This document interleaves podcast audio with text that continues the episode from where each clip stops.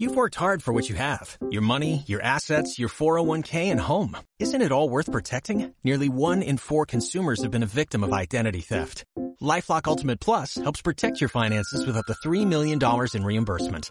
LifeLock alerts you to identity threats you might miss. And if your identity is stolen, your dedicated US-based restoration specialist will work to fix it. Let LifeLock help protect what you've worked so hard for. Save 25% off your first year on LifeLock Ultimate Plus at LifeLock.com slash aware. Terms apply.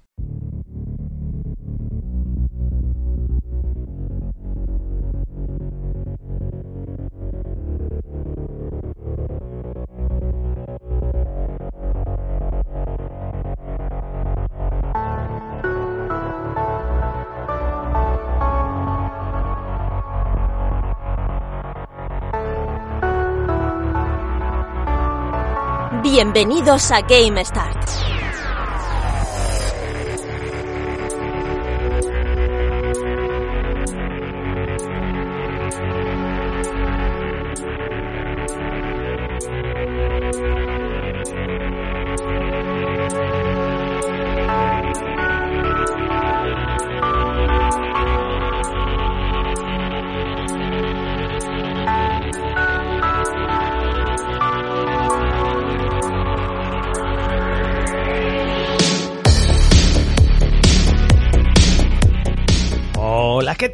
¿Cómo estáis? Saludos a todos y bienvenidos pues a Game Star de nuevo aquí con vosotros en este calorazo que estamos sufriendo estos días, en esta ola de calor.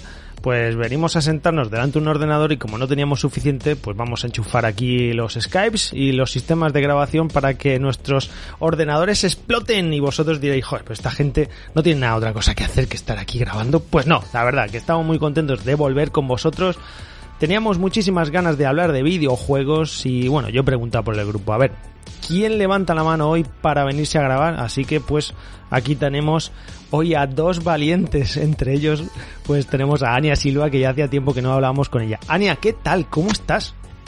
Hola, ¿qué tal? Pues encantadísimo de volver a hablar con vosotros y participar de nuevo en el programa.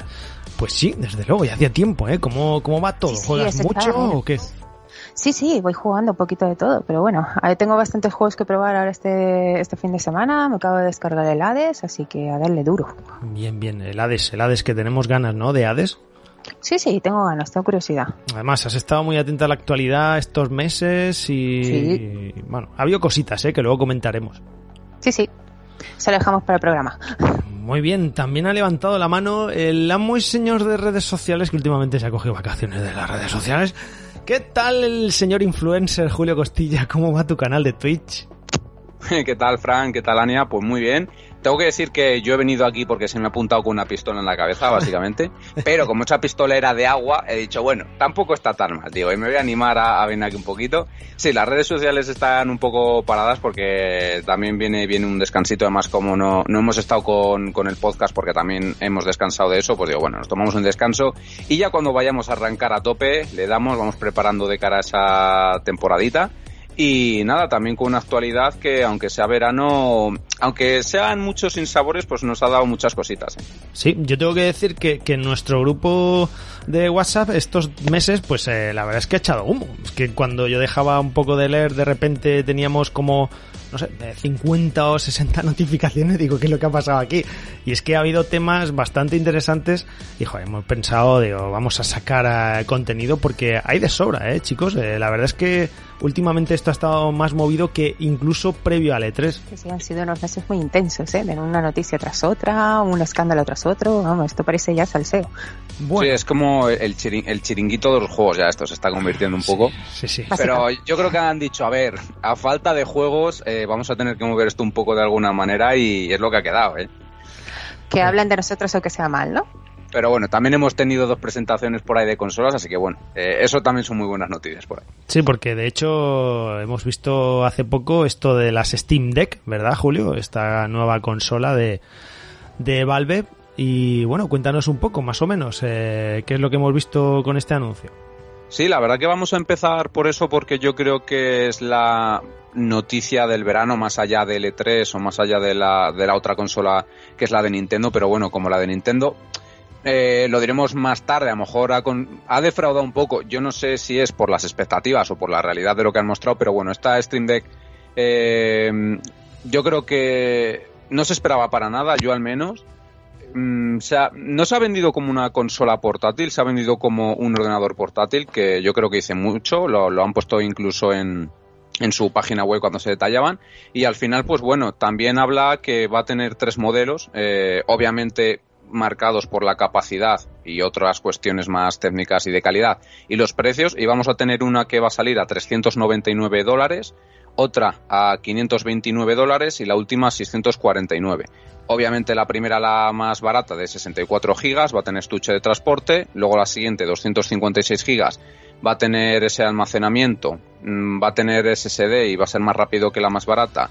Y luego va a tener un lote de perfil de la comunidad de Steam. Y ya el último, el de 649 dólares, pues va a tener también el SSD, va a tener 512 gigas va a tener pantalla antirreflectante de primera calidad, el lote que tenía la segunda versión y un teclado virtual con tema exclusivo. Entonces, bueno, yo creo que se puede ajustar mucho a la gente, ya sea aquel que busque un suplemento total al ordenador con juegos un poco más potentes, aquel incluso que no tenga ordenador y decida de alguna forma gastarse eso para, para jugar si, si luego tiene o lo suma al dock, aunque no suma potencia, o la gente que a lo mejor tiene mucha biblioteca de juegos indie y por 399 euros, pues en vez de tener Nintendo, como tiene, va a tener para emular, porque va a ser un ordenador, pues a lo mejor por ese precio le sale muy bien. Y yo no sé lo que pensáis, eh, si os atrae la idea, ¿no? O cómo habéis visto este movimiento que yo por lo menos no esperaba para nada. Uf, Ania, tú primero, venga. Vale, pues a ver, eh, personalmente en un principio cuando vi la noticia no me parecía algo que me atrajera mucho, ¿vale? Pero luego la verdad es que que he ido leyendo, me he estado informando sobre las características que tiene, la verdad es que cada vez me atrae más, sobre todo el modelo, digamos, premium, el más completo. La verdad es que lo veo más versátil, sobre todo por el tema de la emulación que has dicho, que yo creo que sobre todo para el tema de de la emulación de juegos antiguos y demás, con todo el mercado que hay y, ahora que está tan en auge el tema del Incluso retro. juegos de Nintendo, porque yo he oído por ahí que eh, el Zelda se mueve casi mejor en la versión emulada de PC. Sí, sí, sí, lo estaba hablando con un amigo y me ha dicho lo mismo, veremos si es verdad, pero en principio sí. Y luego el tema que tienes un montón de posibilidades. He leído también que vas a poder de instalar cosas eh, como el, el launcher de Ubisoft y creo que era el de... ¿Cuál era el otro que decían? Ah, Play, creo. LA Play, sí. Ah, entonces, claro, se le da un montón de juegos. ¿En qué consola portátil hoy en día tienes esta posibilidad? Ninguna. Y la verdad es que con el tema de que es pequeñita, te la puedes llevar, mm, la verdad es que te puede, a precio te sale muy bien, porque ya lo tienes todo. La verdad es que cada vez me parece más interesante. Y el hecho de que tienes una infinidad de juegos que es que no, no te va a dar tiempo para jugarlo absolutamente todo. Eh, yo, yo la verdad que estoy un poco raro con, con este anuncio. Es que no sé si decir que, que me gusta, que no me gusta, no, no, sabría decir, porque al final me ha recordado un poco a, a, los últimos tramos de PSP, cuando aquello era más pirata que, que, que, las consolas aquellas chinas que tenían videojuegos de todos, de todas las plataformas, que se le podía meter juegos de, de cualquier consola. Y esto me da la sensación de que ya lo estáis comentando. Yo no sé si de forma legal o ilegal, me parece a mí que esto al final va a acabar un poco como consola de chinos. En plan que se va a poder meter cualquier emulador y cualquier historia para, para jugar a, a todo. Y si es así, me queda un poco frío. La verdad es que me da igual, porque consolas así de ese estilo que emulan pues videojuegos de cualquier otra plataforma, hay apuñados por Amazon y en cualquier tienda. Si es un Steam en miniatura, pequeñito, en portátil quiero decir, pues pues hombre, está bien. Lo que pasa es que aquí tenemos la limitación de, la potencia gráfica, ya lo habéis comentado, hay diferentes modelos, pero claro, si algo tiene bueno Steam es que es, la potencia, ¿no? A los que, a lo que puedes jugar en algunos videojuegos. Entonces, claro, la consola dará de sí lo que pueda dar de sí. Que está bien jugar a juegos, pero claro, al final una consola, pues, ¿qué, qué podemos jugar bien? Juegos de anterior generación, hablando de Play 4 y, Xbox One o, incluso te tienes que ir para atrás en Play 3 y, y 360. No sé, no sé muy bien en qué, en qué canal eh, va a quedar esto y en qué lado y la verdad es que no sé cómo posicionarme. A priori a mí me gustan las consolas portátiles. Yo siempre he pedido que Microsoft se metiese con, con una videoconsola portátil. pero no sé, es que me, deja algo frío, no sabría decir. Yo, yo tampoco, ¿eh? Mm, quiero ver cómo, cómo funciona todo antes de... En sí en sí, no, por cuestiones más económicas que otra cosa, no me consigue llamar la atención porque quizás la versión de 399 euros mm, se me pueda quedar demasiado cara para lo que me ofrece y la versión de 649 euros me pongo a trasladarlo y digo casi que ha puesto 100 euros, 150 euros más y por 800, 850 euros puedo llegar a tener un ordenador eh, potente, gama media alta para jugar bastante bien otros juegos. Hombre, ahora mismo no, porque según están el precio de las tarjetas gráficas y los componentes que escasean, imposible. Entonces, bueno, yo creo que el principal valedor que tiene, aparte de lo de emular que hemos dicho, es que mm, Steam tiene una, una biblioteca tan enorme y unos juegos indies y, y, ya no indies, de absolutamente todo, que se puede ver en el síndrome de Diógenes que tiene la gente que tiene Steam, vaya, que es que es decir, vaya, pues me acabo de comprar otro bundle y tengo mil juegos. Entonces yo creo que al final lo que ofrece es como muchas alternativas y a gente que busquen entretenimiento y, con todo esto que se, yo creo que se va a llevar mucho ahora de, comodidad, pues yo creo que puede ser un buen movimiento.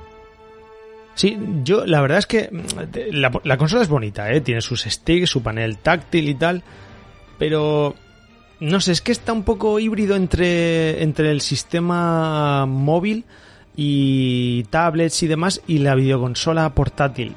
Es, es algo que quizás todavía... Eh, no sé, iba a decir que no estamos preparados, pero vamos, no sé, yo lo que creo es que está a mitad de camino. Y es que me parece que no lo veo yo por las imágenes y los vídeos que hemos visto y tal, eh, que si lo puedes conectar a algunos mandos, a algunos mandos eh, externos y, o arcades y hacer un poco como, como Switch, ¿no?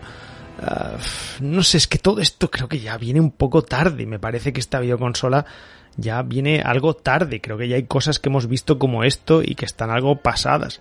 No sé, es que no, no le veo demasiado sentido y, me sabe mal porque a mí el, sistema portátil me encanta. Yo, vamos, ahora en verano me llevo mi portátil 2DS y incluso la DS a cualquier sitio y me encanta jugar a cualquier juego pero como que la consola ahora de Steam portátil no le veo demasiado sentido porque ¿qué compras aquí? ¿Qué juegas? Eh, los juegos que tienes en tu biblioteca, pero, pero si tú eres un, digamos, usuario medio, uh, no sé, que tienes tu Assassin's Creed o tu, eh, no sé, tus juegos más así de, de mediano perfil, llevártelos a, a, tu consola portátil y jugándolos por ahí está bien, pero ¿Cuánto tiempo haces eso? No sé, realmente no creo que sea tu sistema prioritario. A mí es que, es, que es eso, se me queda muy, a mí personalmente, ¿eh? se me queda muy a caballo entre una consola suplementaria y una consola principal. Yo no sé el, el, público objetivo, que yo no me considero de, de, esta consola, por eso, porque yo no tengo ordenador y si tengo que hacer una inversión voy a optar por un ordenador y no por esto. Si tienes ordenador mm, vas a ver factible el dinero o no. Si tienes consolas vas a querer ir a jugar a esto en vez de gastarte dinero en un ordenador. Entonces yo creo que es que está tan a caballo que tengo realmente muchas ganas de ver cómo vende porque no consigo yo ver muy bien a, qué público va, destinado o cómo la gente va a hacer la decisión entre decir eh, va a ser mi consola suplementaria, pero joder, una consola suplementaria de 600 euros de media, vamos a poner. Claro. O ya tengo ordenador potente y esto no lo necesito. O, por ejemplo, no me voy a comprar una consola y esto va a ser mi principal, no sé, o sea, veo algunas dudas, pero, pero y que yo, sobre todo, Julio, eh, has dado en, el clavo, es que imagínate el, usuario base de, PC, ¿vale? Eh, el que está con sus cascos frente al ordenador todo el día, yo no lo veo jugando con el estilo de, de Nintendo Switch en plan portátil. Y si lo hacen, lo hacen en plan portátil con Nintendo Switch. Es decir, creo que esos videojuegos eh, casan más con algo Nintendo que no con algo Steam. No sé si me explico. Sí, sí, perfectamente. Y además hay otras cosas aparte de lo que estás diciendo. Eh, sigo lo que... Eh, a ver, por ejemplo, el tema de los juegos indies y demás, pero, eh, lo veo más relacionado con una Nintendo Switch. También por temas económicos, en la eShop sueles tener algunos precios ganga con ese tipo de juegos y tal. Entonces, lo veo más hacia este público.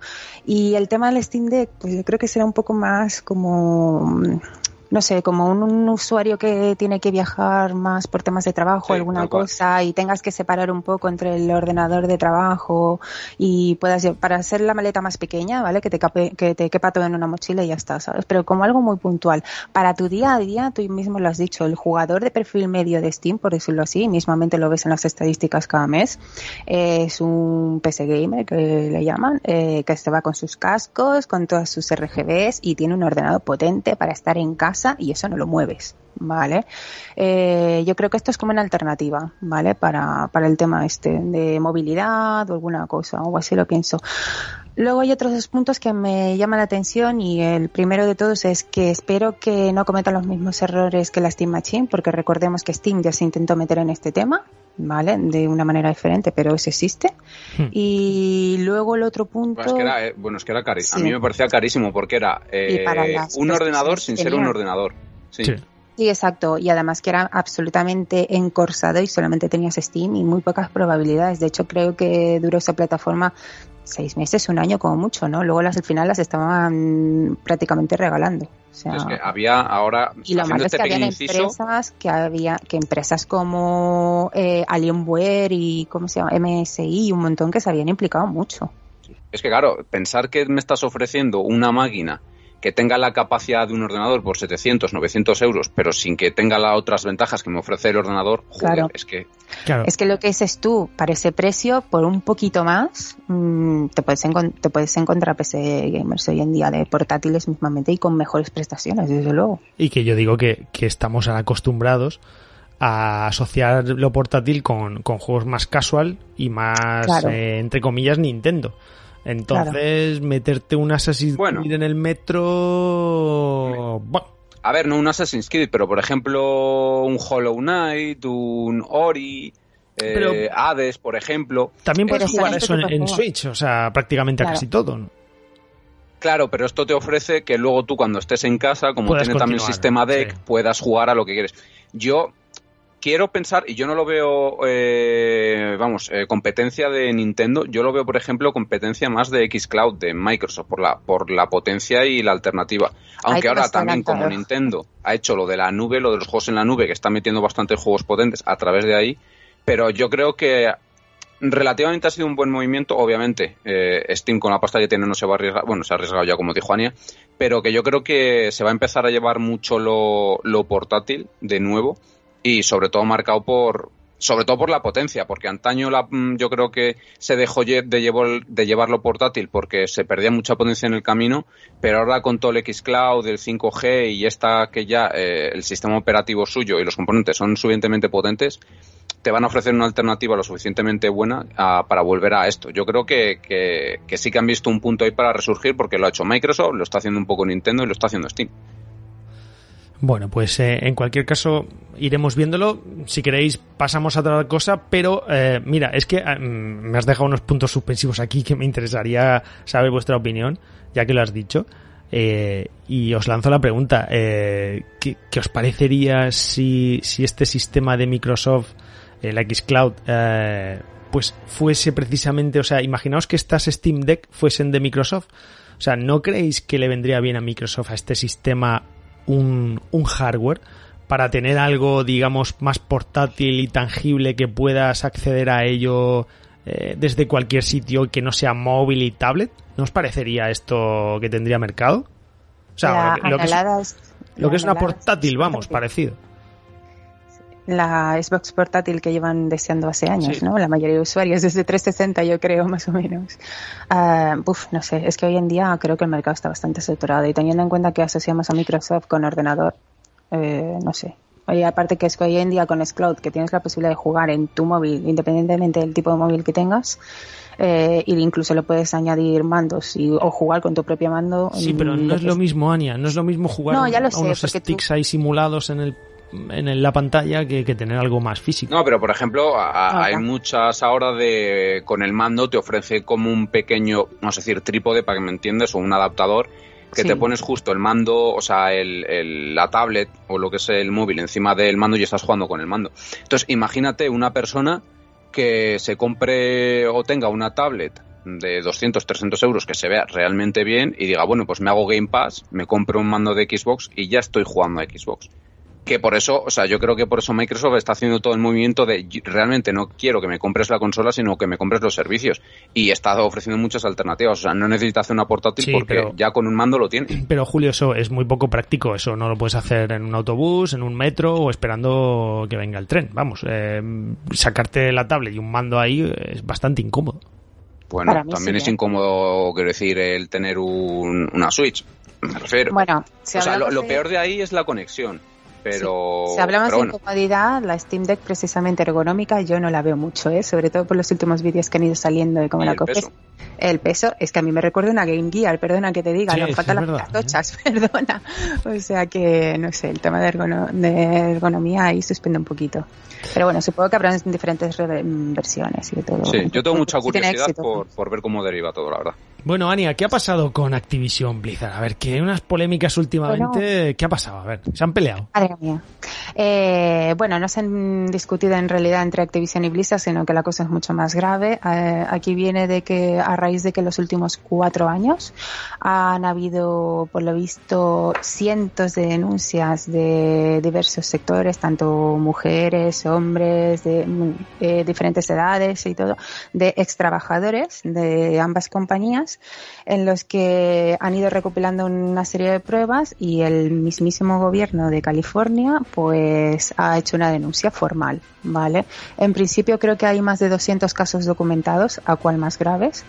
Eh, en el que, vamos, eh, todo lo que pueda parecer, todo lo que se pueda decir es poco. Em, hay cosas muy graves, hay suicidios, hay acoso, hay abuso sexual, uh, es que todo lo que se puede decir es corto. O sea, han salido auténticas pesadillas. Es un ambiente súper tóxico y luego han salido historias de ex trabajadores explicando, explicando su situación ahora que, se, ahora que eh, tienen la oportunidad de hablar, porque por lo visto también tenían una cláusula de confidencialidad donde una vez que marchaban, exacto, no podían decir absolutamente nada. Eh, aparte, tenía, en el momento que renunciaban, sea por despido o sea porque se marchaban voluntariamente, es esto, tenían que firmar conforme no podían decir nada bajo ninguna circunstancia y renunciaban a cualquier derecho de denuncia y unas cosas muy raras. Pero bueno, la verdad es que es bastante turbio el asunto y en estas semanas cada día están saliendo noticias más y más perturbadoras y la verdad es que esto da para película, pero, pero vamos, eh, de drama total. ¿eh?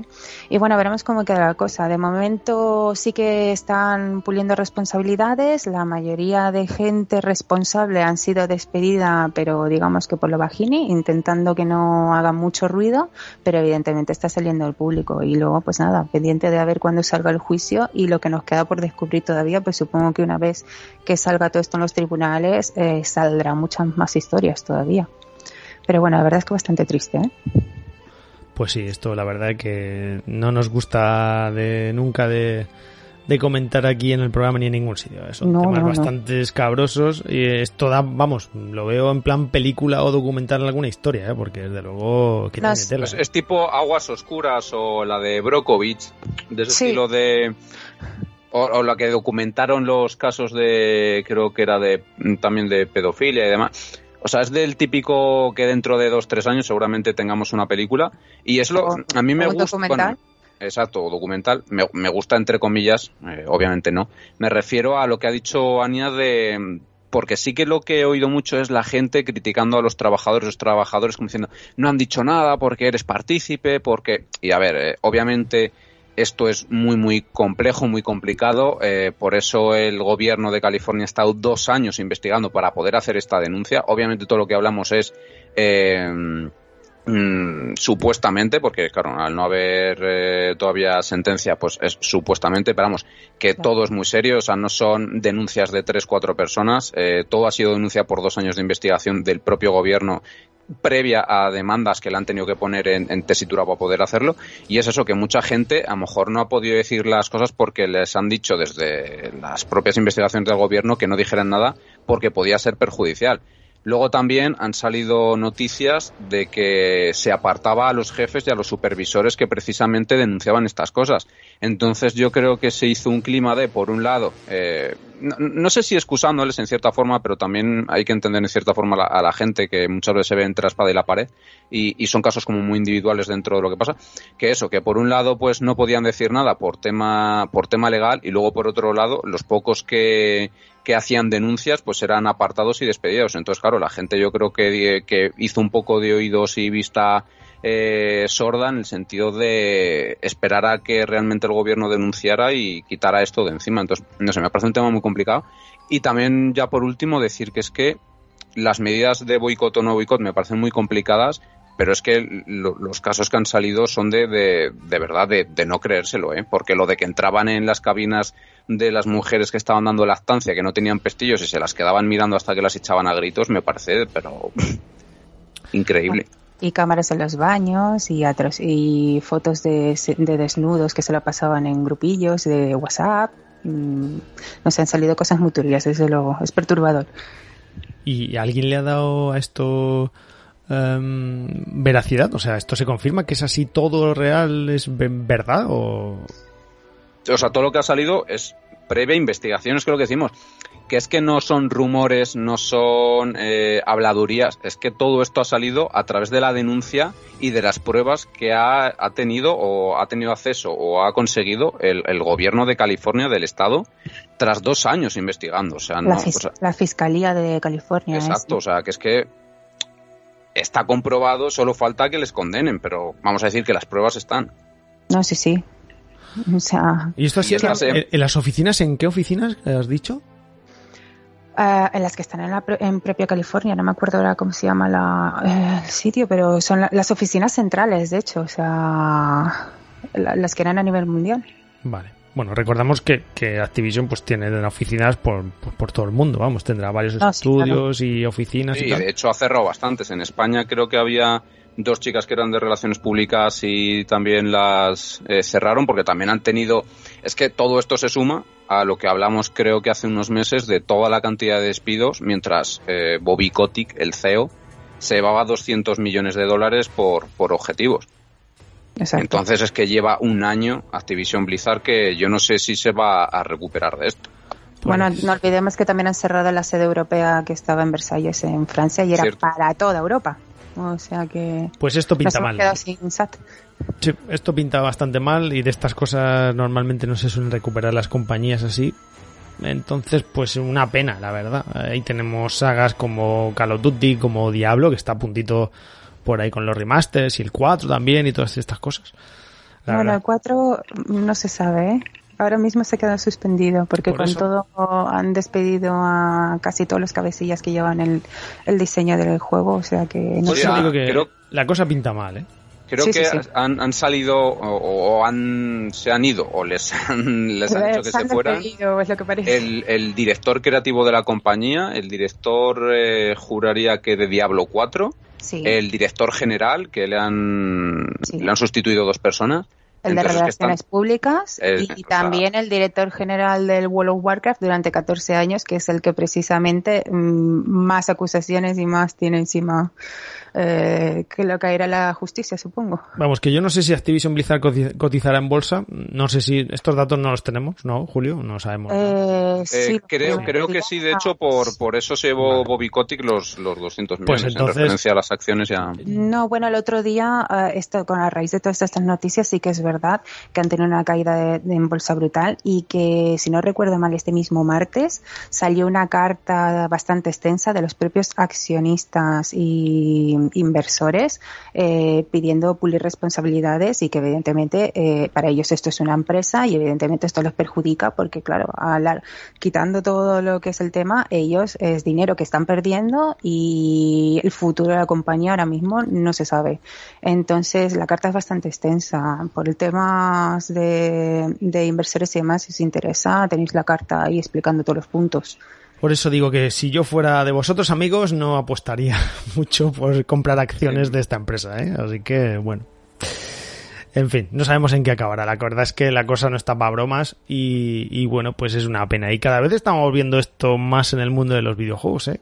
Que si abusos, que si chantajes, que si asuntos turbios y negros no sé, al final como todo se va volviendo cada vez más negocio y hay más intereses por todos sitios, eh, no sé, como que la cosa se complica. Antes todo era un poco el mundo del videojuego, eh, yo me acuerdo de, todos los documentales que hemos visto, de todo, de todo lo documentado también, de todos los reportajes e historias que, que contaban los desarrolladores y toda la historia del mundo del videojuego, al fin y al cabo, era pues más bien un ocio y, y, y, pasarlo bien y un hobby y demás. Entonces, como que se hacía un, todo un poquito más por amor al arte. Y, y, ahora, claro, es todo más negocio y cuando hay dinero. Poderoso caballero. ¿Cuántas compañías, claro. cuántas compañías han fundado entre colegas precisamente para divertirse y para, mira, para ver un futuro y sacar jueguitos, ¿sabes? Muchísimas compañías han fundado de esta y, manera. Y lo que decía Frank, que últimamente se ha llevado, eh, como que se está viendo mucho de esto porque eh, corrígeme, Ania, porque siempre me lío, el de Beyond Good and Evil 2 es Michel Ancel, que fue también sí. despedido por lo mismo, ¿no? Por, vamos, no acoso sexual, pero sí como abuso de poder, vamos a decir. Eh, y... Sí, abuso de poder y aparte que también eh, estaba metido, eh, sí, e insultos, hacía, por lo visto sobre todo era el tema de Crunch, ¿vale? Sí. Piensa que este señor además no solo estaba en el de jefe de desarrollo de Beyond Good and Evil 2, sino que también era el jefe de desarrollo de Wild, el juego exclusivo de PlayStation 4, ahora de 5, ¿vale? Que tampoco se sabe nada. Y bueno, lo que ha hecho es, a raíz de que su marcha, pues ha montado un refugio vegano y ahí está viviendo la vida con sus plantitas y sus animales. Pero supongo que tiene que pulir un poco todo lo que sí. tiene. Y, y, a eso también el de Dying Light 2, el director creativo creo que era, que también le, le echaron por lo mismo. Entonces es que llevamos un año que es que es, es tremendo. Sí, sí, sí. Exactamente, ya hemos visto con, con Cyberpunk todo lo que ha pasado, que si también tema de, de, de crunch lo habéis, lo habéis dicho vosotros, es que está todo, está todo perturbado. Dios, si es que no puede ser. En fin, eh, comentamos algo por encima también que nos ha, nos pasó hace meses eh, L3 eh, y bueno, pues si queréis que demos un par de pinceladas, chicos, si os parece, de lo que más eh, nos llamó la atención y lo que menos o lo que no. ¿Qué me contáis del E3? ¿Os ha gustado? Eh, pues la verdad es que me ha gustado. Lo que pasa es que si tengo que decir un contra es que, por favor, eh, el formato que están haciendo no funciona, ¿vale? Ha sido muy aburrido. Eh, han sido horas, horas de tedio escuchando bla, bla, bla, bla, bla. Y nosotros lo que queremos es juegos, ¿vale? Y luego cuando ha llegado la hora de los juegos te han puesto el vídeo una y otra vez. Por ejemplo, el Battlefield 2046, no sé ni cuántas veces hemos visto el mismo tráiler dentro del propio 3, por poner un ejemplo. Pero bueno, en general no estaba bastante mal, pero el problema es que la mayoría de juegos que ya nos habían dicho o prometido que iban a ser para este año, ya estamos viendo que 2022 o incluso sin fecha y más vale que esperemos sentados. Pero bueno, en general no está mal. Bueno, la conferencia de Microsoft sí que tenía un poco eso lo que tú dices, ¿no? Juegos, juegos y juegos. Bueno, eso sí, Sí, y la mayoría Game Pass de día 1, y, pero bueno, también es verdad que muchos de estos juegos también están programados para el 2022, ¿eh? pero bueno, la gran sorpresa para mí ha sido Starfield, que lo espero como huevo de mayo, mm. y el Stalker 2 también, que, que, le tiene una pinta tremenda, que creo que se va para febrero, pero bueno, de momento, a ver qué da. Y bueno, Halo, pero Halo no sabía mucho. Qué buena pinta tiene Halo, ¿eh? Ay, sí. Qué ganas tengo de Halo. Sí. Sí, bueno, ahora han salido unos nuevos rumores ayer, ¿eh? No sé si os habéis enterado Vaya. de que... No, no, no. De, pues... Eso te pasa comenta... por preguntar, Fran. Eso te pasa por, por preguntar.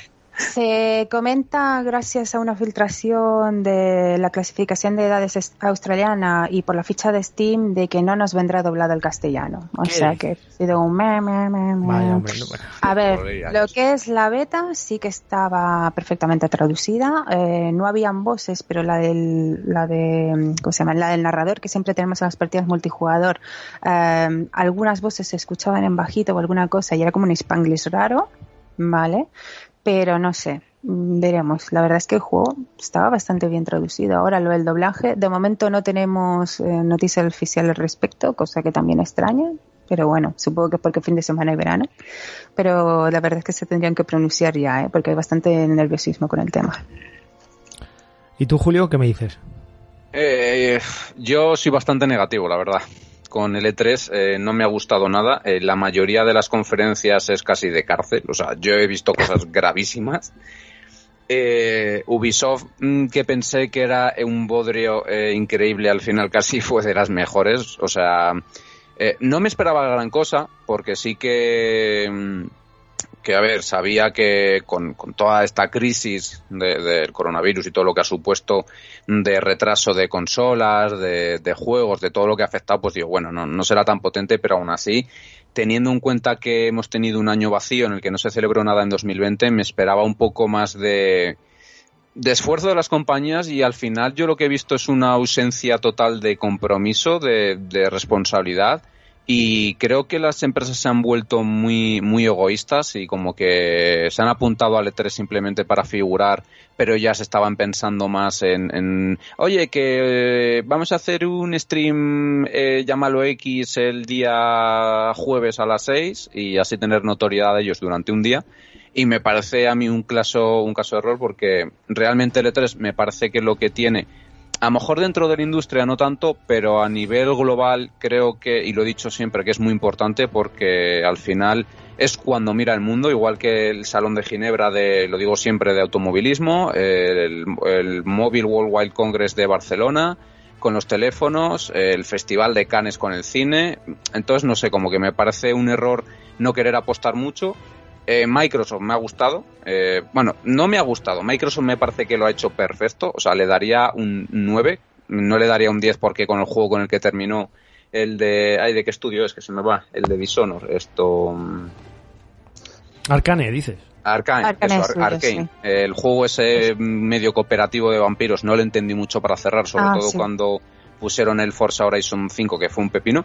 Pero eso, que yo creo que es lo que se le pide a una conferencia. El juegos continuamente, unas pequeñas palabras, se enseñó bastante gameplay, nada de logos, nada de trailers cinemáticos. a ver, sí que hubo, pero como que estaba muy bien equilibrado. Tuvo un muy buen ritmo. Y al final lo que decía Nea también, creo que de 34 juegos, 31 iban a Game Pass, día uno, que también es otra cosa. Entonces, no sé, eh, yo soy bastante negativo y, no sé qué va a pasar con el E3, pero si ya hace tres años le decíamos que necesitaba cambiar un poco, ahora aún más. Entonces, no sé, ya luego cosas como la de Takes Two haciendo una conferencia sin venir a cuento sobre igualdad, prosperidad social y no, no, entendí mucho eh, la situación y luego con Square Enix y con Bandai pues tampoco, o sea, no sé bastante negativo. La verdad es que es uno de los eh, de los E3 más tristes que yo que yo recuerdo. Eh, estoy de acuerdo, suscribo casi todo lo que tú has dicho. Eh, también estoy de acuerdo con Ania en algunas cosas. A mí la conferencia de Microsoft me gustó mucho, la verdad. luego la vi a posteriori, no lo vi en directo, pero sí que me gustó bastante porque eso de formato de juegos, juegos, juegos, pues me gustó. El aspecto negativo es que ya lo habéis dicho, es que casi todo lo que lo que se iba anunciando era para 2022 o 2020 y tantos, que no sabemos cuándo. Entonces me parece muy triste, pero claro, luego piensas que estamos en unos tiempos así. Es que no podemos pedir más. Si es que no se venden consolas. Entonces. Bueno, bueno. bueno. Que, que es que han batido récords, ¿eh? Las consolas que son las más vendidas. Las, las o sea, PlayStation 5 es la, de Sony más rápidamente vendida. O sea, yo son cosas que no entiendo. Yo eso no lo entiendo. No lo entiendo. A mí que me digan, no, no, es que estamos batiendo récords. Muy bien, lo que tú quieras. Pero tú vas a una tienda y no hay. ¿Vale? Entonces, si no hay, ¿cómo es posible que la gente los compre? Es que yo los cuento por gotas los amigos que dicen, joder, he conseguido una PlayStation 5 porque un compañero de un compañero me ha avisado que en el game eh, han sacado unas cuantas y, yo he sido la fortuna que me lleva unas cuantas. Una de unas cuantas. Joder, pues esto es vender tanto, entonces ¿cómo narices si queremos comprar una consola nos vamos a ir a... bueno, eso tiene la explicación de que es el marketing por exclusividad, básicamente. O sea, esto es como cuando yo lo suelo asemejar a, creo que Saldi, cuando pone o líder con la Thermomix esta que la ponen a 300 ah, euros. Ah, sí, sí, y, dices, vale, son 200 unidades limitadas y hay unas colas. Pues lo que ha pasado con esto es igual. La gente, eh, cuando ha visto que hay mucha escasez, al final la, exclusividad vende porque tú no sabes cuándo va a volver. Entonces la gente se esfuerza. Yo, por ejemplo, me ha pasado. ¿eh? Yo tenía previsto comprarla en junio, julio, agosto, que nunca me he comprado una consola de salida y esta en diciembre fui a por ella porque digo, es que como no me esfuerce ahora, a lo mejor luego no la hay. Entonces yo creo que ha forzado a mucha gente a buscarla a la vez. Entonces se junta por un lado que ha vendido mucho, pero esa como ausencia de oferta ha hecho que la demanda se multiplique. Entonces es como un poco paradójico, pero suele funcionar así normalmente. Normalmente si hay muchas ventas viene acompañado de que hay mucho abastecimiento de, consolas. Normalmente tienes la opción de poder comprarla, pero es que no hay nada en las tiendas. Que se han, lo que no entiendo es eso, que es que se han batido récord de ventas y luego no puedes comprar una, ni siquiera por Amazon, ni siquiera por Game, ni cualquier eh, página web, ni siquiera te vas a un centro comercial en físico, ni al corte inglés, Mediamar, donde tú quieras, FNAC. Es que no puedes, si es que es muy complicado. Mira, esto pasa... Web- vía web lo que tienes que hacer es meterlo en, la- en el carrito y cuando te llegue el aviso de que está disponible, correr, correr como si no hubiera mañana, vamos. Sí, no, y si claro. llegas, bien, vamos. Ahora, Esto series... pasa un poco como en las ofertas. Cuando tú estás en una página web y te, y te viene la oferta flash. Pues a lo mejor tú ves la oferta flash y lo compras, pero si no llega a haber oferta flash, te esperas tres meses. Entonces lo que ha pasado un poco es con esto. O sea, si tú a lo mejor la tienes en tienda, dices, bueno, pues a lo mejor dentro de tres meses cuando tenga más dinero, tal, me pille mejor. Y en cambio con esto has dicho, mira, le voy a intentar pillarla ahora porque si no, imposible. Entonces, claro. La única que está es Series S, la verdad. Es que, salvo Series S, es que no, no hay consolas. Yo estaba hablando el otro día un- con un compañero de, de comprarnos las, las consolas a final de año.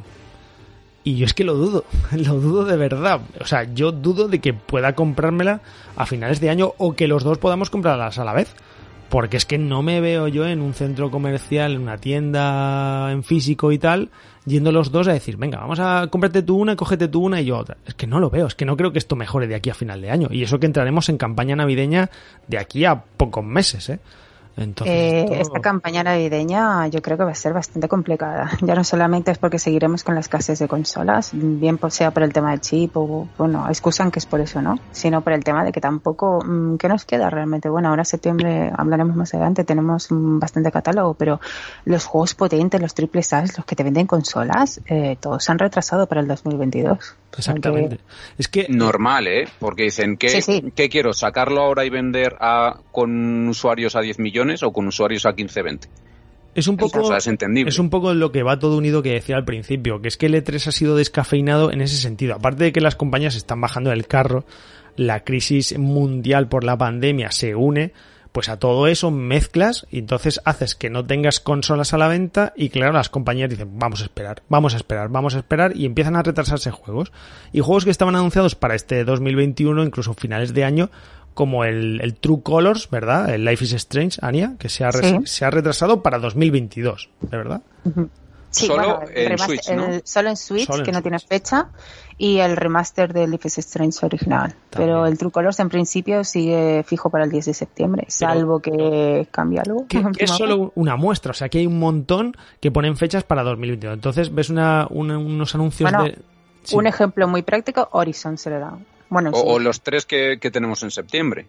De Kena ejemplo. se ha retrasado, Deathloop se retrasó y Back 4 Blood se retrasó también. sí, y New World. Y New World World se también. retrasó. Claro, es que así, entre que juegos hay muy pocos y entre que no hay consolas, joder, macho, te pones el E3 a ver y dices, oye, pues sí, pues mira qué juego más guapo este, o este yo me lo compraría tal. ¿Cuándo sale? Oh, 2022, mediados, sin fecha, o 2023 solo ves un teaser. Luego te anuncian un teaser de, de God of War. Venga, no me jodas. ¿Que, que, ¿Con qué? ¿Con el símbolo ese del...? Venga, no me fastidies, hombre. Es que a veces hay cosas que de verdad se creen que somos tontos. O sea que, bueno, en fin. eh, el E3 Al es final, lo que tiene. Yo no sé si os pasó a vosotros por ir terminando un poco, pero cuando vi el, el evento del amigo Geoff Kigley, el Summer Game Fest, dije, joder, ha sido descafeinado, pero luego con retrospectiva dices, a lo mejor ha sido casi mejor que el E3. Es que es gravísimo, ¿eh? La verdad es que sí, sobre todo con el final que tuvo, ¿no? Sí, con ese... Con eso ya. Sí, sí, sí. Bueno, vamos con cosas más locas, eh, Julio, porque yo sé que estás indignado. Si tú ya de por sí tienes el punto gatillo fácil. Sí, sí, yo, yo tengo... A ver, ¿qué, qué Yo te, tengo el seguro quitado siempre. qué te ha pasado con Abandoned? Pero de verdad, vamos a ver, vamos a ver. Oy, oy, oy. Vamos a ver, esto de Abandoned o Abandoned o Abandona, como es que puñeta se diga. Abandoned Wear más bien. De verdad, de verdad. ¿Alguien se lo cree esto? Aquí lo estuvimos comentando en uno de los últimos programas que hicimos con Pablo y tal, y estuvimos viendo, pues por el tema de un, teaser que sacaron, y esto pensábamos aquí haciendo cábalas que esto podía ser un Silent Hill y que Kojima podía estar detrás, que si es que se veía en un ángulo unas letras de tal. Julio, esto es coña, ¿no? Yo es que de verdad esta cosa me, me vuelve loca por muchas cosas. Lo primero es que yo no soy de esos que lo estoy siguiendo con mucho énfasis, porque primero yo no soy como muy seguidor de Kojima, Silent Hill no le jugué en su día, entonces ese atractivo y demás no le tengo. Luego, como me gusta el marketing y sé un poco más cómo funciona, estas estrategias de venta no me suelen impactar porque sea lo que van. Entonces, en ese sentido, eh, soy bastante como lo veo desde las distancias eh, y veo como la gente se divierte y se entretiene y demás. Pero dentro de eso, eh, estamos hablando con que esta semana iban a sacar, eh, bueno, no sé el tráiler, la experiencia a tiempo real en la plataforma de PlayStation 5. Llegamos a las 9 de, creo, no sé si era el martes o el miércoles, eh, y justo el parche de actualización que debería lanzar eso no funcionaba, se ha lanzado ayer a las 9, o sea, estamos grabando a sábado, pues ayer viernes, y simplemente es para enseñar, tiene más cosas, pero de momento solo han desbloqueado, por así decirlo, el tráiler de 4 segundos que ya se enseñó en, en Twitter hace un par de semanas. Y claro, aquí hay varias cosas. A mí me parece que en un, lo he puesto, lo he puesto en Twitter esta mañana, que me parece que, que este marketing funciona como las recetas de Instagram lo típico que tú ves, la típica esta receta de Tasty o las típicas páginas estas que empiezas a ver la receta y dices, joder, qué buena pinta tiene la receta, me está llamando la atención, oye, cómo me gusta. Luego ves que se empieza a alargar y empieza a cocinar como muchas cosas y ya luego cuando empieza a echarle salsas, toppings y mierdas y dices, no, hostia, o sea, para, para ya porque es que te has calentado. Pues con Abandon lo mismo. Yo creo que han tirado mucho como ese marketing de, expectativa, de, mm, un poco efecto Seigarnik, de querer que la gente tenga ganas de completar esa información. Y para mí se han tirado piedras bajo su propio tejado y todo parece apuntar una chapuza, pero lo que hemos hablado en el grupo que me sorprende muy mucho que Sony deje que una empresa que, que no tiene garantías pues haga eso y, y, tanto Kojima como Sony sigan en silencio y no se desvinculen de, de esto. Entonces por un lado digo que es una chapuza de un estudio indie, pero el silencio y que los otros como que no aclaren nada me, me sorprende bastante. Eh, a ver, el tema de Kojima es que, ¿qué iba a decir? Si en principio Hassan, que es el director del juego y el director del CEO de la compañía, ¿no? De Blue Box, eh, ya lo ha desmentido por activo y por pasiva. Lo que pasa es que la gente no le cree. Yo he llegado a leer en los comentarios del propio vídeo del diciendo no tengo nada que ver con Kojima, este juego, la empresa tampoco y demás. En ese mismo vídeo yo he llegado a leer la conclusión de un usuario diciendo esto es en realidad es un CGI, es un ser creado por ordenador, este señor es un actor, no existe, ¿vale? O sea, sí, que sí, que sí, de- tra- trasladas varios. el nombre. Madre mía, qué Sí, pajas sí, es varios, varios, exacto. Que, que es como, madre mía, ¿esto qué, qué es? La gente se ha, se ha metido ahí en una locura eh, y la bola se está haciendo más grande. Eh, no sé hasta qué punto lo están alimentando, que es lo que dices tú, el tema del marketing, porque el otro día también, que fue hace dos semanas o así, pusieron la imagen esa borrosa que se podía ver una persona con un parche, como si la única persona que lleva un parche en la historia de los videojuegos fuera el Metal Gear y ya está. Eh, no sé. Eh, yo creo que les va a pillar una que no veas. Eh, se les va a caer todo encima. Eh, porque en cuando se descubra que en realidad no tiene nada que ver, o igual me estoy equivocando, eh, el- la que les va a caer encima del hate y mm, es que les va a explotar en la cara. No sé si van si a tener que ver- suficiente campo para correr. Es Y la otra justificado. cosa, y la otra cosa, conociendo a Kojima, ya sinceramente, independientemente de que te guste o no, mm, pero conociendo su trabajo en la mesa, ¿vale? Con la trayectoria que tiene este señor. Si una cosa tiene de Kojima es que es un señor extremadamente pulcro y pe- y perfeccionista. ¿Vale? ¿Tú crees que hubiera permitido algo como todos los retrasos que lleva? Porque ya no es el de el martes. Es que hace un mes, cuando había una cuenta atrás, creo, de 24 horas, en el último momento, ¡pum! Sí. Sal, termina la cuenta atrás y te dicen, no, mira, que lo retrasamos para dentro de un mes. Ah, ¿Vosotros creéis que realmente una persona que tiene el nombre que tiene y, y la carrera que tiene va a permitir algo así, sabiendo que este hombre eh, eh, mira absolutamente todos los detalles, los mima, es tan perfeccionista y tan Bueno, pulcro eh, todo? pero, es Ania, que no me cuadra. Pero Kojima ha dicho algo respecto a este videojuego.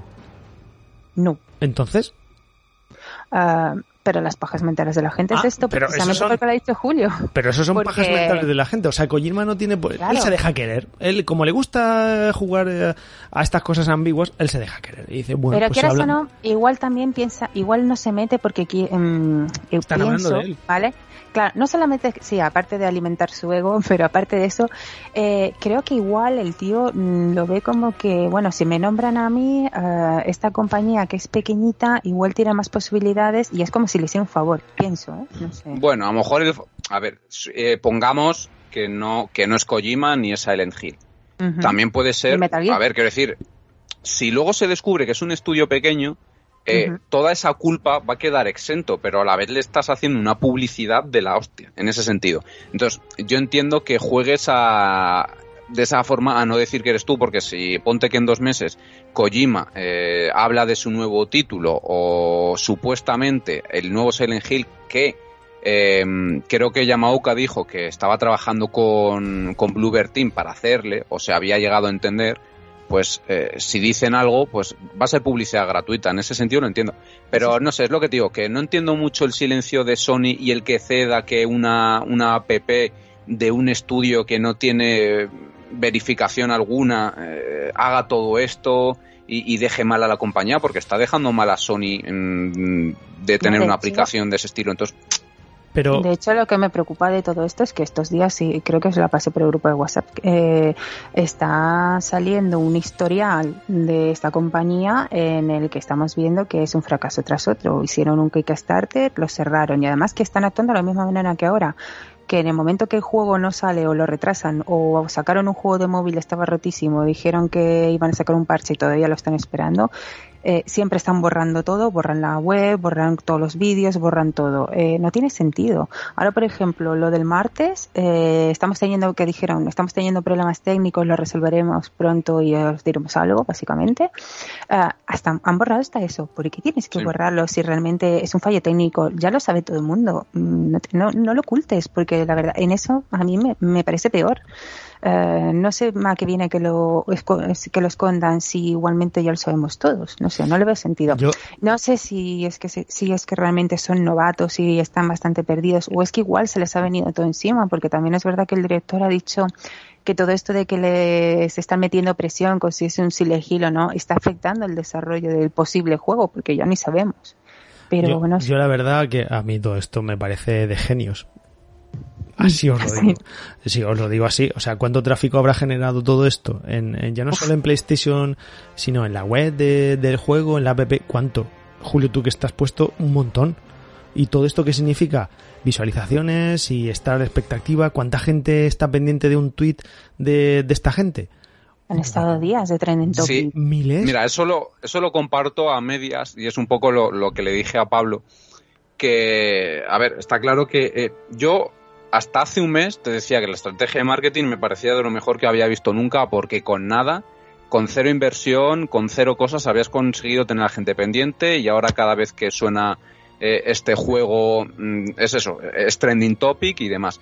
Lo que pasa que cuando te pasas de frenada y la gente empieza ya a, a hablar de esto como con mucho meme, con burla, porque a mí es lo que me ha pasado. Se ha pasado de gente eh, con mucho hype, queriendo saber más, a, realmente cabreada ya, a sentirse engañada. Entonces eso hay que saberlo medir muy bien porque el efecto contrario y tener a la gente desencantada es Julio, si sale bien el juego, demasiado negativo. Si sale bien el juego, ya te digo que lo van a comprar esa gente que lo critica. Eso... eso es lo que eso es lo que me gustaría saber si realmente la gente, a ver, no tan hipócrita porque eh, depende de cada uno, pero si tú ahora lo criticas y ya solo por el hecho de que sea un Silent Hill o sea Kojima ya les perdonas todo, cuando realmente no te está gustando lo que están haciendo, eh, me parece un poco de hacerlo mirar. Y, independientemente del resultado final, a mí el, el, jugar con el tiempo de la gente y el hacerles engañar de más, a mí me parece un error. Pero Julio, si vivimos en un país en el que pues eh, programas tipo Sálvame y estas cosas son siempre los más vistos, si es que lo que nos gusta es el morbo y estas cosas, es que si sale el videojuego tú no vas a estar atento a ver cómo es, o a comprarlo, o a ver gameplays o, o reviews o tal. Pues claro que sí, vamos a estar súper atentos porque nos gusta el morbo, el que saquen algo, aunque sea para reírte, así, somos así. Sí, sí, pero eso, eso se tiene que traspasar luego en, ventas. o sea, igual, te sirve mucha visibilidad. Mira, tú lo quemas, lo quemas. Y a otra cosa, ya está, da igual. Abandone lo que lo abandone. lo quemas. Me, voy, ha sido un placer. Lo ¿eh? hasta luego. Lo vemos eh, y y ya está, y luego a otra cosa, y así, que luego, si es que Kojima es muy listo también, Kojima lo que está haciendo, y lo decíamos antes con Ania, eh, se está dejando querer.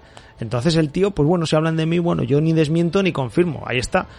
Y, y el videojuego pues está generando tráfico y eso al final se, se transforma en, dinerito o en lo que sea, ¿vale? Pues también va bien. Entonces, ¿qué pierden? ¿Que al final acaban siendo memes? Pues es que ha sido Halo memes con... con ah, eh, exacto. Orangután y estas cosas Halo con, con este, con el amigo Craig, joder, el, el tráfico que ha generado y cada vez que aparece. Y, y es el problema que tiene Halo ahora mismo, Fran, que después de lo de Craig, lanzaron las imágenes o- y luego el- anunciaron el retraso y ahora la presión que tiene y la crítica, o sea, ahora el listón de la gente, si estaba antes en un 5 o en un 6, ahora está en un 8. Entonces es realmente peligroso el generar tanto tráfico a raíz de que la gente, como las expectativas que has aumentado tanto no cumplan, hostia, eh, es que te, te puede caer Julio, pero- Entonces pero- es lo que te digo, que pero- hay que tener mucho cuidado porque el hablar por hablar no sirve ¿eh? siempre. Pero Julio está en tu mano. Al final, si tú tienes, si tú sabes lo que puedes hacer y se- sabes que lo vas a hacer bien, está en tu mano sa- eh, sacar ese nivel de calidad. Es decir, a mí me van a estar muy pendientes de mí a ver si saco un buen videojuego. Bueno, pues sí, ya me, ya me preocuparé yo de sacarlo bien, de si estar Mira, a las, a las expectativas. Pues exactamente, o sea, estás todo el tiempo esperando el Cyberpunk y luego sale y es que no se puede jugar, vamos, ni, ni de ninguna forma. ¿Para qué tener tanto hype o no? Si al final lo que demuestra ser un buen videojuego es la calidad del videojuego. Da igual que tengan más público o menos. Hades, por ejemplo, que ha sido un tapado de narices, ¿vale? Eh, por, por- por muchas reviews y demás, al final ha acabado siendo un juegazo, uno de los juegos del año. Pues ya va tomando repercusión. ¿Por qué? Porque si eres buen juego, si eres buena peli, si eres buena serie, al final, eso sale siempre a la luz. Al contrario, es muy difícil. Aunque te digo una cosa, al contrario, siempre en las primeras revisiones, compras o lo que sea, pues sí que sacarás algo. Pero al final no tendrás eh, fondo, no tendrás recorrido. Si un juego es malo, la gente al final no lo va a comprar y Por, caerá por en eso te digo que es muy peligroso el generar tanto tanta visibilidad y tanta notoriedad y tanto ruido porque aumentas mucho las expectativas. Y te voy a dar dos ejemplos claros. Cyberpunk y hay el otro el del furro este el que no me sale el nombre del el Biomutant eh, gracias Dani. Son dos juegos que han eh, incrementado todas las expectativas y cada vez que salía algo eh, la gente hablaba de ello que es que luego tienes muy difícil hacer frente a todo eso. Y de hecho, CD Projekt está en la mierda, está siendo demandada por, por Polonia, eh, se han ido trabajadores y eh, en bolsa se ha pegado el ostión.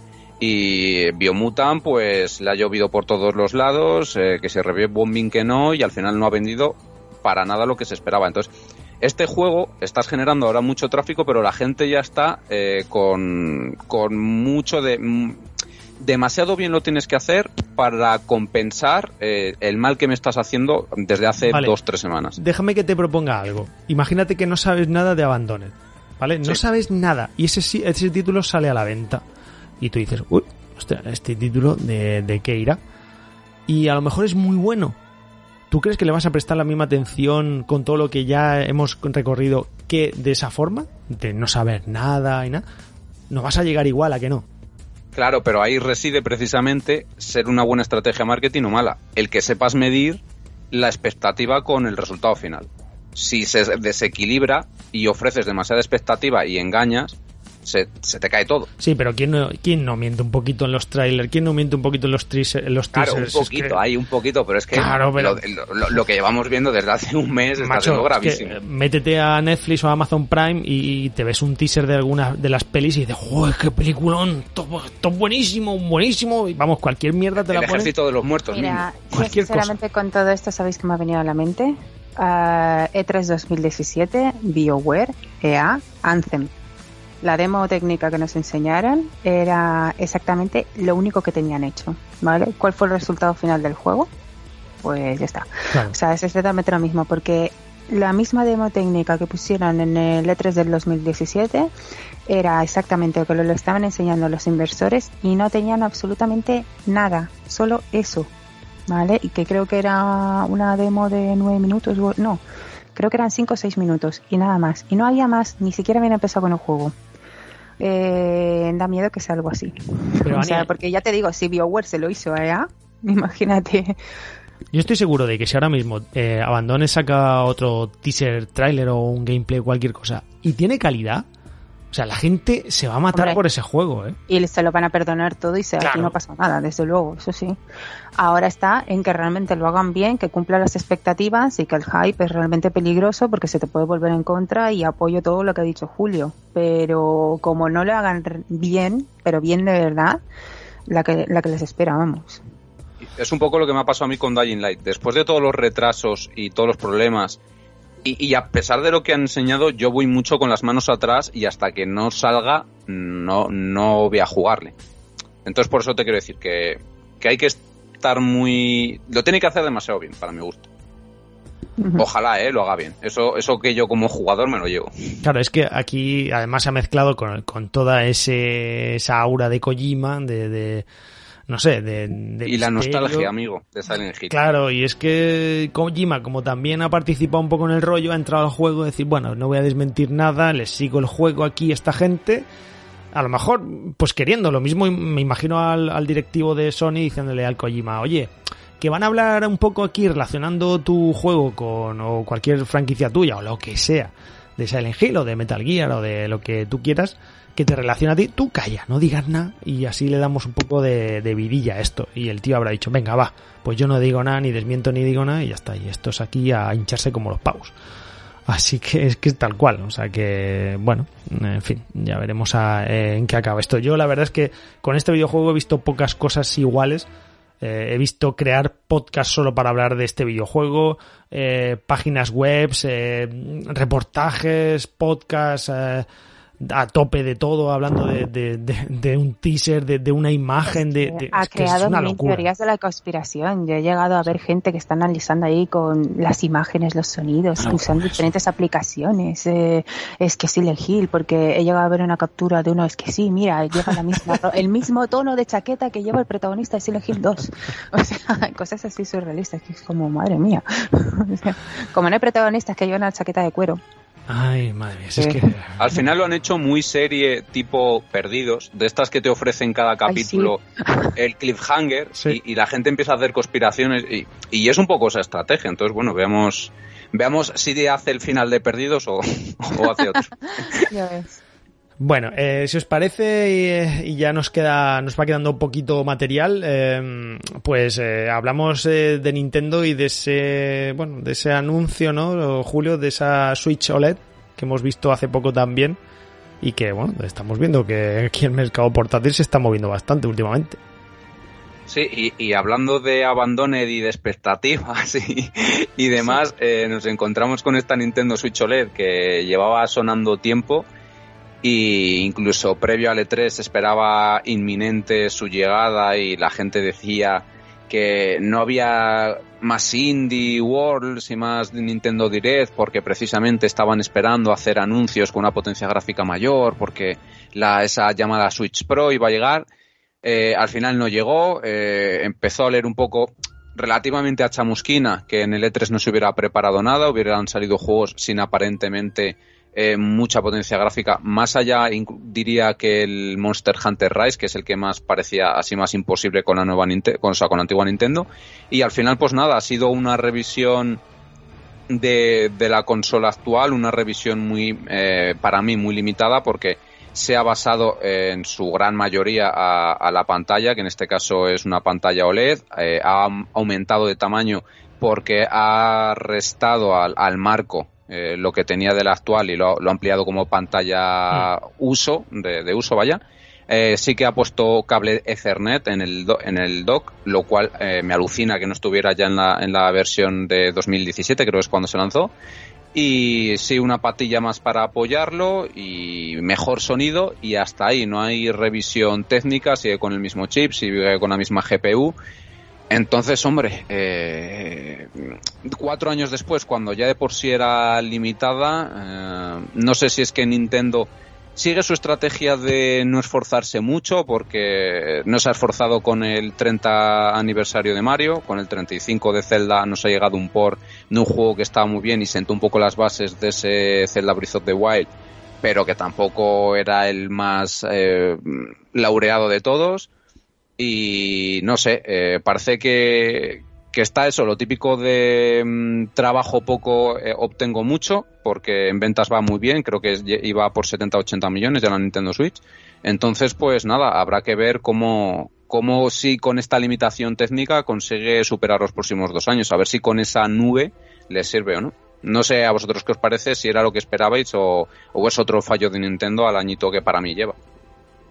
No, la verdad que para mí me ha decepcionado bastante. ¿eh? Yo esperaba una la Switch Pro prometida, lo que decían tanto de mejoras gráficas, 4K, eh, eh, lo del puerto de Ethernet aún me asombra, pero bueno. Y el tema de, sobre todo, también mejorar los, em, los mandos, los Joy-Cons, ¿vale? Que también tenemos lo de los drifteos, cosa que suspenso para todas las compañías en esta generación. Eh, pero no sé, bastante decepcionante. Yo es que de hecho me estaba esperando a, a, esta famosa reversión, pero es que para una pantalla OLED, bueno, sí, seguramente caeré con esta, pero no es lo que esperaba, de hecho. Esperaba mucho más, porque no, no hay muchos avances. Y bueno, la pantalla eh, realmente te sirve para lo que si juegas más en portátil, pero si juegas con el dock, no hay grandes diferencias con, con la consola actual. Eh, respecto al dock no había ninguna mejora, ¿no? Quitando el puerto de Cernet, eh, no había leído ninguna. No han mejorado, no han ampliado la memoria, no absolutamente nada, así que no sé.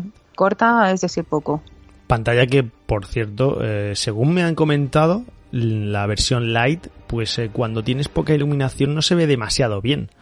O sea que viene un poco a mejorar también todo eso. Yo no lo sé porque no la tengo, pero según me han dicho. A ver si le van a tener que meter un botoncito como la SP en su día, que te iluminaba la, sí, como la, Game... la pantalla. O aquello como la Game Boy, ¿no? El, el... O vamos con los cachorros aquellos que. Exacto, con la lupa. Hombre, yo la verdad que, que esto me, me, pasa un poco como con las Steam Deck, me, me quedó un poco frío, no sabría si decirte que, que, bien o mal, yo no da el paso todavía a Switch y creo que ya esto no me llama para dar el paso, o sea que me deja algo frío, me parece bien, pues si alguien quiere comprarla, pues mira, está bien. Pero es un poco lo que dice Anya, es que yo me esperaba algo más eh, explosivo, técnicamente, teniendo en cuenta ya que estamos viendo cosas muy potentes con Play 5 y con Series X, pues hombre, yo creo que Nintendo podría hacer el esfuercito este, Nintendo, que es que te cuesta levantarte la silla, macho, que no, no sé. Y sobre todo jugar a un Breath of the Wild 2 que te explote directamente, Claro, o sea, es que, que... digas, wow. Y, y, se nos olvida lo de más cara, porque va a salir a Ah, 350 y la de ahora creo que estaba a 330, 329. Sí, ¿Cuántos 300, años tiene ya Switch? Eh, ¿Lo has dicho antes? ¿Cuántos? 2017 creo que salió, si no me 2017. confundo. Pues oye, te digo una cosa, perfectísimamente podrían haber sacado una Switch 2 y con un Breath of the Wild 2 la más de rico ahí de, de lanzamiento. Y así, pues más potente, 4K y todo lo que tú quieras. Y, uh, no sé, incluso otro modelo, mejorar los mandos. Aunque fuese parecida a la que tenemos ahora, pero no sé, Sí. hubiese sido Sí, algo pero más. mejoras técnicas más allá de una pantalla OLED, que eso, mm, hay gente que te lo hace, hace- hay, hay gente que se ha unido de las consolas y se lo ha mejorado incluso, o sea que, no sé. Ah, de todas maneras entiendo por qué no lo pusieron en el Nintendo Direct del E3, porque si nos llegan a poner eso eh, como final de conferencia, ah, como que hubiera habido más odio y no lo hubieran aceptado tan, tan bien. Y además que luego, luego, pues ya estamos esperando un nuevo Mario, ¿no? Ya, ya tocaría, ¿no? Sí, la verdad es que sí. Mm, Pero es lo que he dicho antes, Julio. Echamos en falta. Este año hemos tenido fechas muy significativas: el aniversario de Pokémon, el aniversario de Mario, el aniversario de Zelda, que hemos tenido prácticamente vacío. Mucho merchandising, la, el Zelda Mini, Mario Mini, bueno, las consolas mini me refiero. Eh, poco más. No Sí, Mario Golf, hecho- eh, Bueno, sí. Skyward Bueno, HD. y, y la Game Watch que tengo yo por ahí. ¿Mm? Exacto. Es la, es la ley del mínimo esfuerzo Sí. hecha compañía, ahora mismo Nintendo. Pero claro, yo es que la, o sea, la Pero critico. igualmente venden todo lo que quieren y más. Exacto, o sea, yo la critico, pero, pero por otro lado digo, si es que haría lo mismo, si es que estoy viendo una noticia del 6 de mayo, bueno, no, una del 5 de agosto, perdón, de hace una semana, que es que lleva 89 millones de consolas vendidas. Madre mía. Bueno, porque y, vas a y ver el año pasado vendió 20 millones este la- el Animal Crossing. Entonces, joder, ¿para qué te vas a esforzar? Es que es el mismo caso de GTA y, y un poco de Skyrim, pero sobre todo de Rockstar con GTA. ¿Para qué voy a gastarme dinero y a esforzarme y gastar recursos en un nuevo GTA si es que el de ahora sí- sigo obteniendo millones de euros cada mes? Pues es que es normal. Bueno, Es que cada mes sigue estando en las listas de más vendidos, o sea, de PC como de consolas. Entonces, y tiendas Nintendo dice- físicas en todas partes. ¿Para qué me voy a gastar dinero en una consola mucho más potente si, si con, haciendo lo mismo Claro. le cambio dos cositas, le aumento de precio y voy a llegar y voy a vender otras 20, 30 millones? pues eso, que están baguetes y en estos tiempos que son más propicios para eso, pues aún más. Entonces dices, pues, ¿para qué me voy a levantar yo del sofá y crear una nueva consola? Pues me quedo como estoy, vendo a churros y ya está. Lo único que tengo que hacer es prepararlas en las tiendas para que haya stock. Exacto. Es como, Fran, ¿tú qué prefieres? ¿Levantarte a las 5 de la mañana y obtener 200 euros o quedarte en tu piscina y ganar 1000 euros? Claro. Lo segundo, pues La es lo que está haciendo claro. Nintendo. Ahora, ahora Nintendo está en su piscina y le está llegando el dinero a las puertas. Claro, y además nosotros que pedimos y solo hacemos nada que, pedir, pues eh, estamos ahí pidiendo un Mario, que si pedimos un Zelda, tal, y cuando sacan un Breath of the Wild 2, pues El ya, ya está, ya pedimos, o sea, es que fíjate, te dan un Breath of the Wild 2 y Nintendo ya es top, es lo máximo, es que Nintendo es que no sé qué, no- Se ha llevado el 3. es que te ha sacado un juego, por favor. Si es que solo nos conformamos con poco. Hemos caído ya tanto, tanto, tanto. Que solo con un videojuego estamos contentos. Mira, con tres, con, con no el Zelda, con el Metroid Prime 4 o con el Bayonetta 3, ya, Lo hubieran hecho top. con cualquiera de esos. Ya está, bueno, pues ya está. Si es que si es Pero que luego dices. teniendo en cuenta que tienen juegos de éxito como el Animal Crossing que han vendido las puertas y los tienen ahí abandonados desde la salida del juego que no salía en una expansión, bueno, quitando contenido gratuito mensual que son Sí, cuatro chorradas, sí, no hay absolutamente nada, una expansión, algo que, que motive que sigues jugando o alguna o que o tener más ventas. Ania, Porque pero luego conectas la tele y todavía te anuncian el Mario Kart. Y todavía Eso vende. sí. O sea que si es que Nintendo está muy bien. Pero ese es interés de cerebro, el Mario Kart para Animal. Crossing. sea, exactamente. Claro. Oye, ahora que ha dicho Julio lo de GTA, pues hemos visto también que, que tenemos el Vice City, el 3 y el San Andreas, ¿verdad? Eh, anunciado como... Es que ya no sé si aquí es el anuncio de remake o remaster, a ver, corregirme, pero para finales de año, ¿no? Eh, Sí, yo, he leído yo yo he leído remaster. Yo he leído remaster, pero también he leído remake, porque lo iban a hacer con un Real Engine, creo. Entonces. Ya estamos, ya estamos como con Shadow de Colossus, No. ya estamos. Sí, exacto. Entonces, eso, como yo estoy con Ania, que lo habían anunciado como remaster. Hombre, obvia- obviamente un remake me parece excesivo del trabajo que lleva, pero. Pero otra vez la mercantilización de la nostalgia eh, en 2021. Bueno, Lo necesitamos realmente, porque teniendo el 5 y sobre todo que ahora va a salir en HD y todo esto. Yo pues, creo que no. Yo creo que no, sobre todo el 3. El 3 que es un bueno, un desfase ya de mecánicas, eso yo Hombre. no sé, ya no, esto no, no sé por dónde coger ese juego y más si es Hombre, un, yo la- un remaster. No, y el primer y el primero, perdona que te diga, pero hoy en día a mí me costaría ponérmelo, ¿eh? Sí, O bueno, en este caso, sí, por eso digo el 3, el, el, el 3 es el más antiguo y Sí. el Sí. Vice City, pues bueno, por la, a lo mejor por la ambientación si me apuras, pero un San Andreas, pero si lo más parecido a San Andreas es el 5.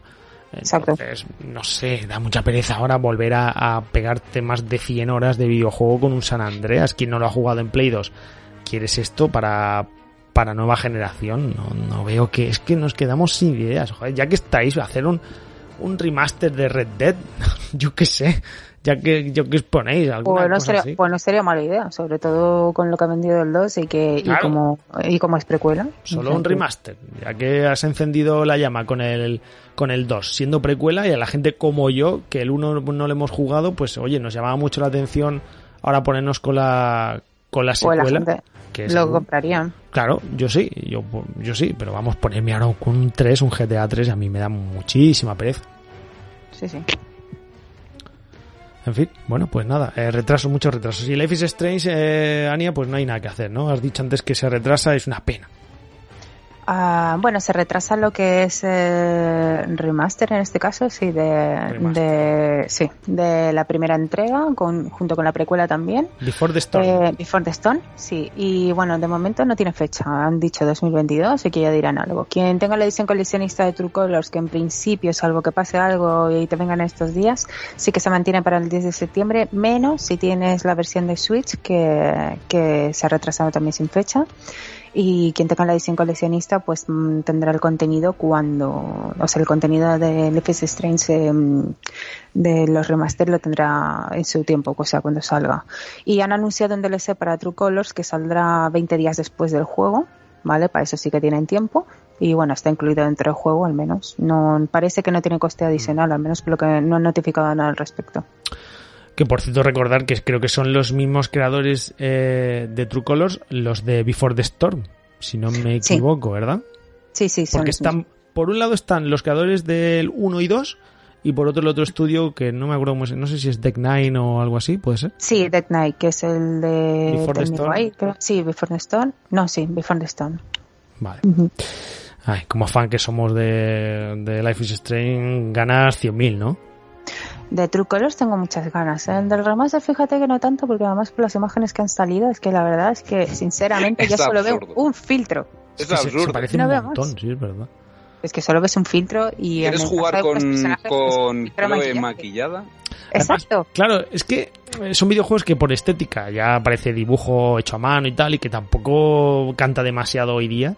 Eh, no tiene sentido hacerla más real o, o solo Es que con un puedes maquillaje. decir- ¿no? Es que incluso puedes decir que es como su propio estilo. Este- estos juegos no van Es precisamente a potencia gráfica, o sea que es como si fuera ya mm, estilo Life is Strange, ya sabes a lo que vas.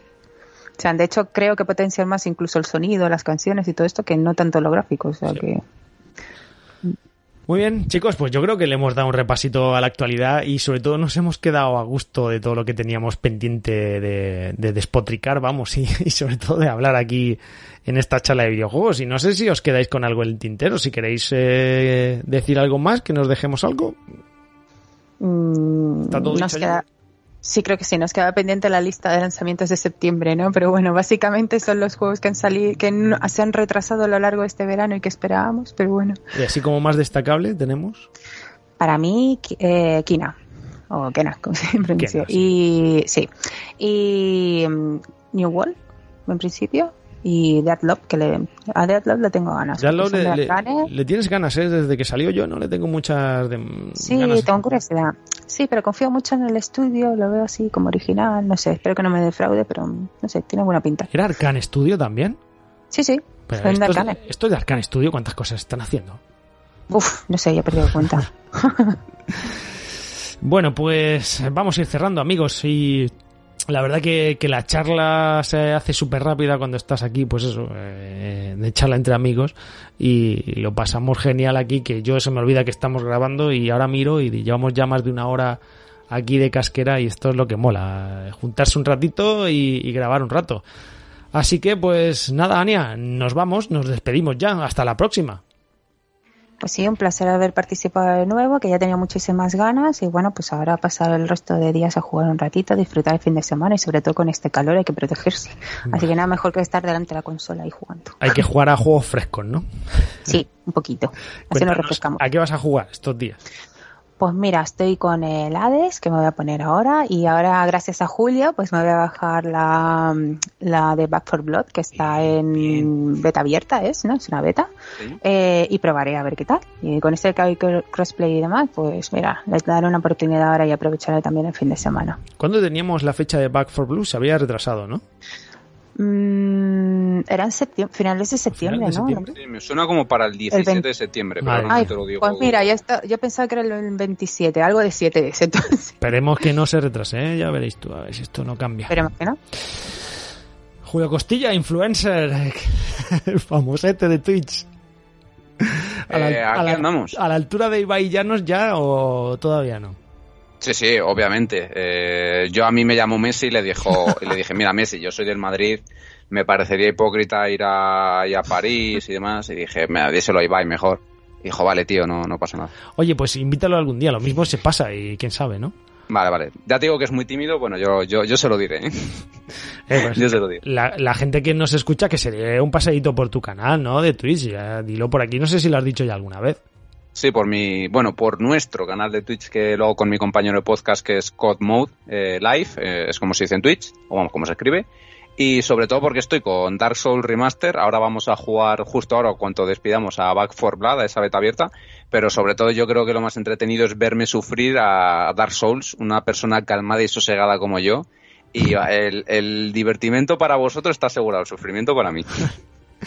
La verdad es que sí. Ya, oye, ya lo has dicho, lo ha dicho Ania y gracias a ti, pues yo también me voy a descargar la, la beta de Back for, Back for Blood y le daremos este fin de a ver si da tiempo a, a, no sé, a secar ese, esa beta porque yo le tengo muchas ganas. ¿eh? Oye, no había, no había, no había caído, perdón, esto de Back for Blood, Left for Dead.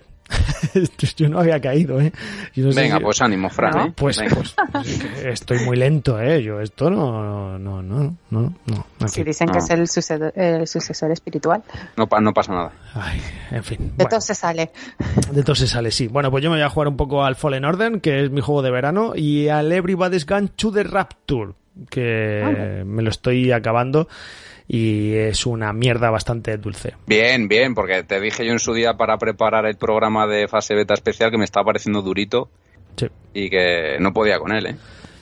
Sí, es verdad. Es, es, es como que, que es suavecito, pero joder, dices, joder, qué coñazo. Demasiado andar sin estímulo. Sí, es un coñazo dulce, no sé, es, es- Sí. un poquito coñazo dulce. ¿Y el Jedi Fallen Order te está gustando? Bien, me está encantando, sí, buena recomendación, ¿eh? Ahí, Bien, ahí te he visto. Me encanta, me encanta. Si es que cuando habla Julio hay que escucharlo de vez en cuando. Es Julio, Julio Influencer. Sí, exactamente. es. Por algo tiene un canal.